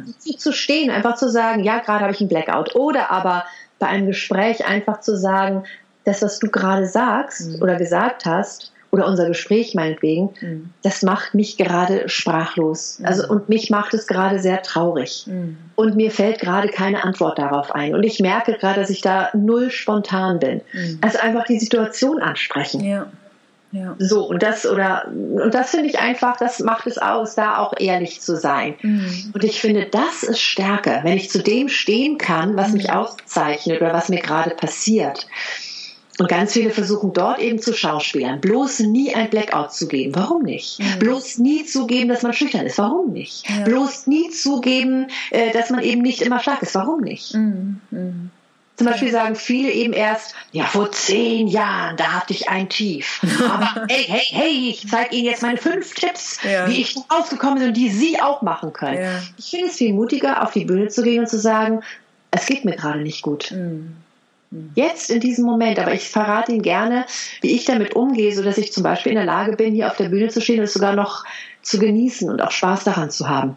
Mhm. Insofern, ne, das finde ich mutig. Aber das sagt kaum einer, denn eine Schwäche zu geben ist ja bäh, bäh, bäh, bäh, bäh. Mhm. Wir sind ja immer stark und immer toll und immer super und immer mega und mhm. lügen uns selbst was vor und heulen vorher, wischen uns die Tränen weg, schminken uns, fotografieren uns im Garten und sagen, ey, ich genieße gerade das Leben. Ja, ja klar. Sorry, es ist für mich, äh, sorry, ne, Entschuldigung, ja. ja, finde ich nicht gut. Ich finde es nicht schön. Mhm anderen Menschen dadurch auch wieder ein schlechtes Gefühl zu geben, wenn wir das Gefühl haben, wir dürfen nicht schlecht drauf sein. Wir dürfen nicht mal melancholisch sein. Doch, natürlich dürfen wir das. Das ist das ganz normale Leben. Es ja. ist die Grauzone. Ja, und vor allem ja auch wieder Stichwort Balance. Ne? Also ich kann es ja nicht genießen oder ich kann ja nicht rausgehen und sagen, hey, gerade läuft's richtig, äh, chaka on, ähm, wenn ich ja nicht auch das andere kenne und nicht auch das andere ja erlebe. Also es ist, hört sich so, so banal an, aber darum geht's ja. Also ja, alle Gefühle zu leben und vor allem zu erleben.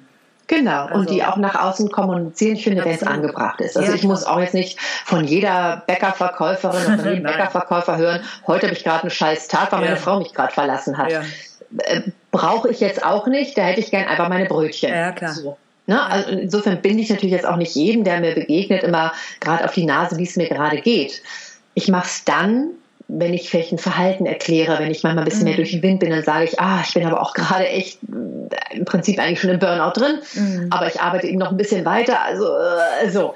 Ähm, deswegen bin ich im Moment gerade dünnhäutig oder ja. ich bin leicht drüber oder jede Kleinigkeit kann es fast zum Überlaufen bringen und mhm. es tut mir leid, wenn ich da gereizt gewesen bin. Mhm. Um anderen Menschen vielleicht mein Verhalten zu erklären, mache ich das, aber jetzt nicht, dass ich irgendwie rumrenne und jedem auf die Nase bin, wie es mir gerade geht. Das mhm ergibt ja gar keinen Sinn. Warum sollte ich das nee, tun? Klar, also klar, es ist ja auch immer nur da wichtig, wo, wie du es gerade skizziert hast, ähm, wo es ja darum geht, dass wir wirklich im Kontakt miteinander sind oder wo eine, wo eine Nähe wichtig ist und wo es dann ja auch wichtig ist, das äh, Visier halt hochzuklappen, ne? aber ja natürlich nicht beim, beim Brötchenkauf und Co.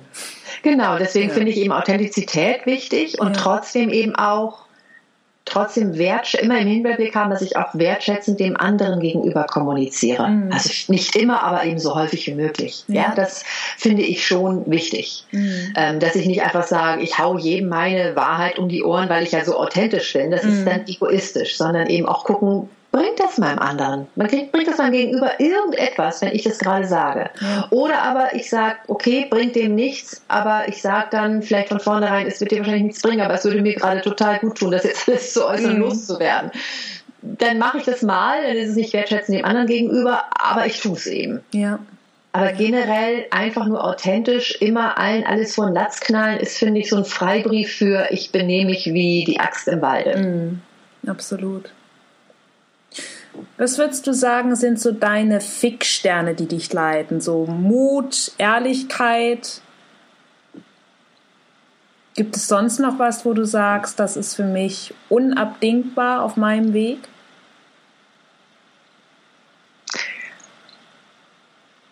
Ein einfaches, unaufgeregtes Leben. Hm.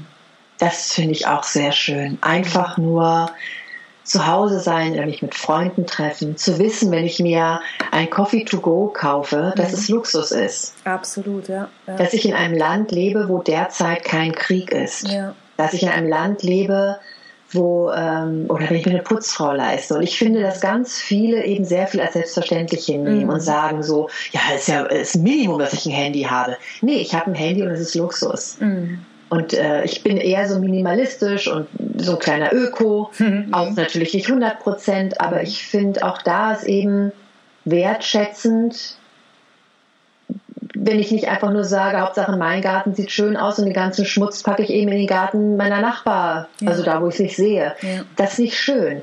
Ähm, insofern finde ich es wichtig, auch diese einfachen Dinge zu genießen. Es muss nicht der Riesenurlaub sein. Zum Beispiel, mhm. apropos meiner Krankheit, ich war letztens auf einem Kongress, mhm. wo ich über das Lipidem gesprochen habe und da kam dann eine Frau und sagte, ja, und Ayurveda kann ja helfen. Und das glaube ich auch. Also ich habe schon mal Ayurveda ausprobiert und ich glaube, dass es sehr vielen Menschen und auch mir durchaus helfen kann. Ja. Ähm, und dann hat sie eben gesagt, ja, am besten machen Sie mal eine Kur in Indien. Hm. Sag ich, da hake ich mit meiner Ökobilanz. Ja. Also nur damit es mir persönlich besser geht, mhm. soll ich also nach Indien fliegen mhm. für drei Wochen, um dort eine Ayurveda-Kur zu machen, anstatt einen Arzt zu konsultieren. Es gibt ja auch hier Ayurveda-Ärzte und mhm. das hier zu machen. Oder es gibt auch hier Kurkliniken, mhm. die Ayurveda anbieten wo ich mit dem Zug hinfahren kann. Ja, ja. ja, aber dort, da sind die Meister, das wird ihnen gut tun. Und noch einmal, ich hake, mhm. dass es mir vielleicht nur ein Hauch besser geht, weil ich bei dem, dem, dem Spezialisten in Indien bin, anstatt hier in Deutschland zu bleiben. Ich hake mhm. auch, wenn es irgendwie nur die Goji-Frucht sein oh, darf, Gott, anstatt ja. hier einfach hier ja. in Deutschland mir einen schönen Apfel zu kaufen. Absolut, ja, danke, ganz genau. Ja, und das klar. ist eben, äh, das finde ich, das hatte habe ich auch von Monika Gruber, die ja eine großartige mhm. Kabarettistin bin, habe ich letztens auch wieder, meinte sie so, das ist so toll, die die ganzen Weltverbesserer, die dann irgendwie mit ihren mit ihren E äh, Rollern und so weiter, wo sie sagte, so keiner fragt sich, wo diese Riesenmassen an Batterien und, und wer das gemacht hat und wo das alles herkommt und wie wir das ganze Zeug jemals wieder loswerden. Ja. Und, äh, und, und dann irgendwie der, der, der, der Quinoa mit dem äh, Lachs aus sonst wie wo. Ja, ganz genau. Ja, mit den, mit den, und dann mit den, mit den Goji-Bären und das mit, mit dieser Timbuktu, keine Ahnung was Soße. Mhm. Anstatt einfach mal, also ich, ich esse auch gerne mal Bananen und so weiter, ne? Ja, und die nun mal nicht aus Deutschland. Ja. Aber ich finde es eben auch schön, wenn ich hier einfach zum Nachbarn gehe, ne, der in seinem eigenen Garten eben Äpfel hat. Und die sind dann nicht so schier wie im Laden, aber mhm. der hat zumindest nur eine Anreise vom Baum bis in meine Hand. Ja, ja, genau. Und da eben auch so den kleinen Laden, den Fahrradladen um die ja. Ecke, dem zu unterstützen und nicht im Internet immer nur zu kaufen ja. oder in großen Läden. Ja. Und da gebe ich zwar mehr Geld aus, aber dann habe ich auch Spaß dran. Und ähm, also insofern das einfache Leben mhm. finde ich unaufgeregtes, einfaches Leben. Es muss nicht die Ayurveda-Kur in Indien sein. Mhm. Es darf auch einfach nur, dass ich mich hier zwei Wochen freinehme und dann barfuß durch meinen Garten gehe mhm. und vielleicht, keine Ahnung, äh, ein Fastenkur mache oder meinetwegen Ayurveda-Kur nach einem Buch oder keine Ahnung was. Ja. So?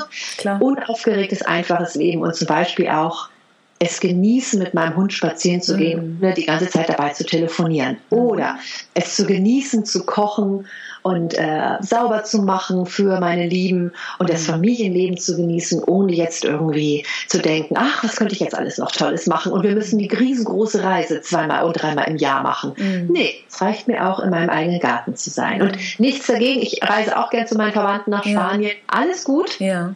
Aber eben dieses unaufgeregte Leben. Und das geht wieder in Richtung Achtsamkeit, dass mhm. ich einfach wertschätze, was ich habe. Ja. Und auch wenn ich sehr, sehr gut verdiene, einfach zu wissen, dass so ein Coffee to go mm. Luxus ist, weil ich mir auch den Kaffee zu Hause kochen könnte. Ja, ja, total schön. Also Aber natürlich in dem eigenen Becher, ja bitte. ja, ist, äh, ja davon, davon bin ich ausgegangen. wenn genau. ich den nicht dabei habe, dann gibt es kein Coffee ja. to go. Sonst noch schön mit dem Strohhalm rein in so einen Plastikbecher. Ja, ne? genau. genau. Und ja. auch das einmal im halben Jahr, wenn ich, ich habe es vergessen und ich habe den nicht dabei und ich hätte jetzt aber gerne, bevor ja. ich mir einen neuen umweltfreundlichen. Becher, den ich nicht brauche, hole, ja. ich mir auch ab und an mal so ein und das ist mhm. dann auch in Ordnung. Ja, man muss ja, es nicht. Sind ja auch Menschen, klar. Klar. Absolut, aber eben zumindest so ein bisschen mitdenken, ja. ein bisschen an die Nachwelt denken. Ich finde es grandios, dass so viele Leute Kinder in die Welt setzen und sich so wenig Gedanken machen mhm. ähm, und immer sagen, na ja, Klimakatastrophe, so gibt es sie ja gar nicht. Es wäre auch so alles gekommen mhm. und ach, das werden eventuell meine Urenkel erleben. Nein, das werden wir noch erleben. Ja, absolut. Und ich und, meine, und unsere Kinder definitiv auch. Und da finde ich es schon schön, zumindest mal ein bisschen drüber nachzudenken. Keine Panikmache, keine Verschwörersachen, mhm. aber drüber nachdenken. Das wäre schon schön. Und so ein bisschen was tun dafür. Also insofern das einfache, schöne und das einfache Leben finde ich ist schön, wenn ich mm. nicht 50.000 Freunde bei Facebook habe, sondern fünf tolle Freunde, mit denen ich mich regelmäßig treffe und für die ja. ich Zeit habe. Absolut das ist, finde ich auch, da tanke ich sehr viel Energie. Hm, voll schön. Ja, es ist ja einfach dieses regional, saisonal und wie du es gesagt hast, ich nenne das immer Reduktion auf das Wesentliche als, als Ausdruck wahren Luxus. Ne? Und genau. wir haben ja, das finde ich immer so erstaunlich, wir haben ja nichts dafür getan, dass wir Ende der 60er, ich Mitte der 70er in Deutschland geboren worden sind. Also das ist halt Luxus on the Rocks. Genau. Das haben wir einfach mal so eben geschenkt bekommen. Genau, absolut, absolut. Absolut, wenn ich meine Mutter denke, die eben in der Nachkriegszeit, also ja. im Krieg geboren, ne, aber mhm. und dann die Nachkriegszeit natürlich bewusst dann eben erlebt hat. Mein Vater, der in Spanien aufgewachsen ist zur Franco-Zeit, mhm. wo Verwandte abgemetzelt wurden. Ja. Das ist alles nicht lustig. Mhm. Das hat geprägt und das haben wir natürlich auch noch irgendwie als Erbe so ein bisschen von der Psyche vielleicht mitbekommen. Ja. Ne, warum manche von uns eben noch ein bisschen mehr arbeiten an sich selber. Mhm. Ähm, aber trotzdem leben wir eben im Frieden derzeit und das ist Luxus pur. Total. Also das ist wirklich schön. Ich finde, da haben wir echt ordentlich was geschenkt bekommen hier. Mhm. Ja, sehe ich ganz genauso. Ja. Isabel, ich könnte noch ohne Ende mit dir klönen. Ich finde es ähm, total spannend, äh, dir lauschen zu dürfen. Also vielen, vielen Dank auch da schon mal für deine große Offenheit. Ähm, zum Ende stelle ich meinen Podcast-Gästen immer so zwei dieselben Fragen. Und die eine, die ich an dich habe, ist, wann hast du zuletzt was Neues getan? was Neues mhm. getan. Mhm. Ich überlege, ich mache so vieles Neues. Und ich überlege gerade, was jetzt irgendwie das Letzte war, was neu war. Ähm, was tatsächlich neu ist, ich habe ähm, seit Anfang des Jahres einen neuen Lebenspartner mhm. und der hat zwei großartige Söhne. Und insofern, was jetzt neu ist für mich, ist so wirklich so Familienleben. Okay. Was ich total genieße, ja. aber so auf einmal, wenn ich manchmal abends kaputt war, habe ich gedacht, ach komm, ich stehe morgen um drei Uhr auf und dann mache ich einfach, packe ich einfach morgens meinen Koffer und dusche. Ja. Das geht natürlich alles nicht mehr, dann weckt man ja die Kinder auf. Okay, herrlich. Das heißt, du also hast eine Familie geheiratet. Hm? Wie bitte? Das heißt, du hast quasi eine Familie geheiratet. Ja, genau. Und das ist total schön. Und auf einmal kommen so viele Dinge auf mich zu, die ich vorher noch nicht. Ah ja, genau, was ich jetzt ganz neu gemacht habe. Ja. Ich habe nämlich dann, damit ich mit dem, mit dem Jüngsten mal mehr rausgehe, einfach nur so spazieren gehe, ist ja uncool mit elf. Mhm mhm. habe ich jetzt Geocaching gemacht. Ah. Dann haben wir die App runtergeladen mhm. und dann haben wir so die ersten sechs Schätze gefunden. Also wir haben uns in so ein Logbuch eingetragen. Es war ja. auch nur Schwierigkeitsgrad 1,5 bis 2. Aber hey, wir waren ja. jedes Mal hammermäßig stolz, wenn wir einen Geocache gefunden ja, haben. Cool. Und wir wollen demnächst dann selber einen Geocache hier bei uns in der Nähe machen. Also das ist tatsächlich komplett neu. Mhm. Äh, und es macht total viel Spaß. Also ich finde das sehr faszinierend. Ich finde immer wieder Neues tun ist sehr, sehr wichtig, um gesund alt zu werden. Ja um, um ein lebenswertes Leben zu haben, finde ich es wichtig, klar, das, äh, das immer wieder zu genießen, was wir so machen, mhm. aber eben, wenn die Neugierde weg ist, mhm. ich glaube, dann ist das Leben irgendwie vorbei. Ja. Ja, glaube ich auch. Und vor allem dann, dann rasen die Jahre ja auch so an dir vorbei. Ne? Also Stichwort, ja. wir werden älter, wir haben ganz, ganz viele Dinge immer schon gemacht und plötzlich, ich meine, also jetzt ist ja das beste Beispiel. Ja? Wir haben Mitte Oktober und man denkt so, oder ich denke so, ui, 2019 schon wieder fast vorbei. Mhm. Und je mehr ich ja selbst Neues oder Ungewohntes immer wieder einbaue, desto, desto länger kommt mir auch die Zeit vor und so spannender. Ja, also ich habe schon auch das Gefühl, dass ich denke, hups, vorbei. Und andererseits, was in diesem Jahr alles passiert ist und was ich alles gemacht habe und was ich mhm. alles erlebt habe, da frage ich mich, wie hat das denn jetzt in das Dreivierteljahr reingepasst? ja. Und dann weiß ich wieder, nee, es war wirklich eine sehr intensive Zeit. Auch wenn sie natürlich, wenn du Spaß hast, vergeht die Zeit ja häufig noch schneller. Ja. Ne? Wenn du Spaß hast, ist es schneller, als wenn du Langeweile hast. Ja. Aber wenn du zumindest, wenn ich zurückblicken kann und sagen kann, Hammer, das mhm. ist ja der Wahnsinn, was alles in dem Dreivierteljahr passiert ist, mhm. dann bin ich sehr zufrieden mit dem Jahr. Cool. Was wird, gibt es so ein, zwei Dinge, jetzt abgesehen davon, dass du eine Familie geheiratet hast, wo du ähm, erzählen magst, was vielleicht noch so das ein oder andere Highlight war? Also Highlight, sagen wir mal so, was sehr ähm, mich nach, äh, was das einfach sehr eindrücklich war, ist eben, dass im April einer der wichtigsten Menschen gestorben ist, mein Vater. Mhm. Das war für mich sehr, sehr heftig. Ähm, und ich habe aber Gott sei Dank ihn auch, also zehn Tage an seinem Bett sitzen können, ihn in den Tod rein begleitet, also neben ihm sitzen können, während er so langsam daher ähm, rübergegangen ist. Das mhm. war schön, wow. aber trotzdem auch sehr heftig. Ja. Ähm, und dass ich für mich tatsächlich mal eingesehen habe, dass ich nicht mehr so weiterleben kann wie bisher. Ich habe einfach viel zu viel gearbeitet in den letzten Jahrzehnten mhm. und ich brauche dringend eine Auszeit und mhm. dafür für mich beschlossen habe, dass ich komplett mehr oder weniger, also fast komplett aussteige. Mhm. Also ich habe schon meine, fast meine ganzen Social Media Kanäle gelöscht. Ich habe ähm, ich werde noch YouTube mhm. behalten, ich werde meinen Podcast behalten ja, und bitte. Äh, Xing und ja. Xing. Bitte, das sind bitte. die drei Sachen, die ich behalte. Ansonsten ähm, lösche ich alles. Ich wird auch kein Newsletter mehr geben. Da werde ich jetzt oh. demnächst den letzten verschicken. Mhm. Es wird, ich werde alles runterfahren. Mhm. Dadurch meine Kosten, die ich so beruflich habe, so um 70 Prozent reduzieren. Mhm. Und äh, ich werde auch meine Ich Rede Akademie verschenken, die ich mhm. bisher eben für 200 Euro verkauft habe. Die werde ich bei mhm. YouTube und auf meiner Homepage einfach kostenlos hochladen. Wow. Ähm, und dann einfach nur zusehen, dass die Jobs zu mir kommen. Ich werde keine Werbung mehr machen. Aber da mache ich mir auch gar keine Gedanken, mhm. es werden genug kommen. Und wenn nicht, dann will das Universum, dass ich ein bisschen mehr Pause mache. Mhm. Und ich werde also einfach deutlich weniger arbeiten, weniger machen, weniger Werbung machen und so und das noch mehr in das einfache Leben zurückgehen. Also wow. weg von der Öffentlichkeit so ein bisschen. Ja. Ähm, und das habe ich für mich beschlossen, dass ich, dass das für mich gerade der, der richtige Schritt ist, um einfach mal mehr, noch mehr zu leben und weniger zu arbeiten, arbeiten, arbeiten, arbeiten, arbeiten. Mhm. Was, wozu du ja als Selbstständiger häufig neigst, ne? dass ja, du dann einfach gar kein Ende findest. Mhm. Und ich will ein Ende finden, denn ich möchte gerne zwei Tage lang Geocaching machen oder zum Biomarkt gehen und dort einkaufen und dann einen halben Spaß daran haben, für die Familie zu kochen. Ja. Ich möchte gerne stundenlang mit dem Hund spazieren gehen. Ich möchte Zeit für mich und fürs Leben haben und auch Zeit fürs Arbeiten, weil mir Arbeiten wahnsinnig viel Spaß macht, aber eben nicht mehr so viel, wie ich eben früher gearbeitet habe. Mhm. Und das habe ich jetzt gerade beschlossen. Bis Ende November arbeite ich noch sehr viel, mhm. aber ich habe jetzt mir eine Auszeit, werde ich mir gönnen für Dezember und Januar und dann im nächsten Jahr eben, wie gesagt, kein Social Media mehr, kein, ja.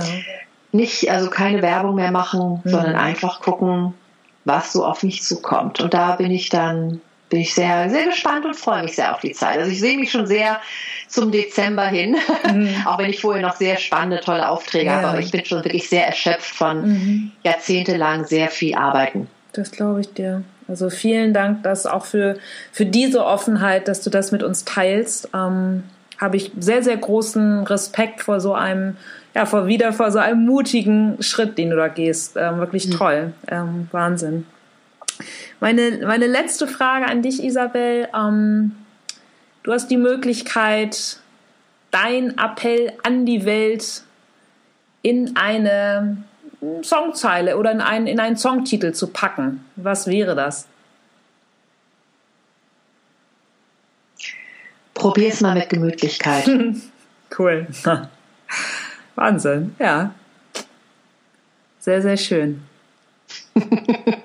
ich hatte das letztens, habe ich das mal bei einem Vortrag gesungen am Ende. ich habe gesagt, so alles, was ich jetzt gesagt habe, passt. Ne? Habe ich in einem Lied gefunden, habe ich halt so, ne, probier's mal mit Gemütlichkeit ja. eben angesungen. Und dann kam hinterher eine Frau auf mich zu und meinte, also, oder hat mir, hat mir eine E-Mail geschrieben, so war das. Mhm. Und dann meinte sie, also Frau Gassier, wenn ich jetzt an Sie denke, denke ich immer an Balu den Bären. Sind Sie sicher, dass Sie das wollten? Sag ich, ja, genau ja, das. Oh, cool. Sehr ja, schön. Wenn wir das so haben, so, ne, probier's ja. mal mit Gemütlichkeit. Dann würde ich sagen, dann haben wir doch schon mal ja. viel erreicht. Aus, aus, der Kategorie berühmte letzte Worte. Ich finde es äh, find's sehr schön und vor allem wünsche ich dir ähm, auf, auf diesem Weg von dir, auf dieser neuen Abzweigung weiterhin so unendlich viel Erfolg und Freude und Power ähm, hast mir ein großes Geschenk gemacht, dass du dir heute die Zeit für unser Gespräch genommen hast. Das bedeutet mir auch sehr viel. Und im Umkehrschluss, ja, du hast uns an deinen Erfahrungen teilhaben lassen. Gibt es etwas, was Zuhörer für dich tun können? Oh natürlich können Sie sich theoretisch bei meinem äh, YouTube-Kanal einloggen mhm. und abonnieren und dann können Sie warten. Ich glaube, in ein oder zwei Monaten fange ich dort an, meine Ich Rede Akademie dort zu verschenken. Wow. Das ist wirklich eine großartige Akademie. Ja. Ähm, ich kann natürlich nicht alles dort hochladen, weil so PDS kann ich bei YouTube nicht hochladen, mhm. logisch. Aber ich werde eben größtenteils alles hochladen, den Rest wird es auf meiner Homepage geben. Und wenn Sie mögen, dann nehmt daran teil und verteilt es so viel wie möglich, ähm, weil ich einfach gerne möchte, dass wir alle uns wohler fühlen in jeglichen Kommunikationssituationen. Insofern, wenn ihr Spaß daran habt, dann macht das einfach mhm. und dann verbreitet das einfach. Und daran würde ich sehr viel Freude haben. Toll. Das kommt alles auf jeden Fall in die Show Notes und ich glaube, dass äh, alle, die dich kennen und jetzt äh, falls es noch welche gibt, die ich noch nicht kennen und jetzt kennenlernen sollten, äh, werden sich wie ich die Finger lecken und ja, dir einfach danken für, dass du auch dieses Geschenk in die Welt gibst. Also vielen, vielen lieben Dank für deine Zeit, für deine Offenheit. Ich kann mich nur wiederholen und wünsche dir einfach noch einen wunderschönen Montag. Dankeschön, Lena. Bis bald. Tschüss, Isabel. Bis bald. Ciao. So, das war die Folge mit Isabel. Ihr findet den Link zu ihrer Seite, zu ihrem Podcast als auch zu ihrem YouTube-Kanal natürlich in der Folgenbeschreibung. Wenn ihr Isabels Podcast abonniert, den ich nur empfehlen kann und ihr seid gerade ohnehin auf iTunes, dann freue ich mich natürlich auch, wenn ihr euch noch äh, einen kurzen Moment nehmt und vielleicht meinen Podcast kurz rezensiert. Genau. Ansonsten bedanke ich mich ganz doll bei euch für eure Zeit, fürs Zuhören und ich freue mich auf euch beim nächsten Mal. Bis dann. Tschüss.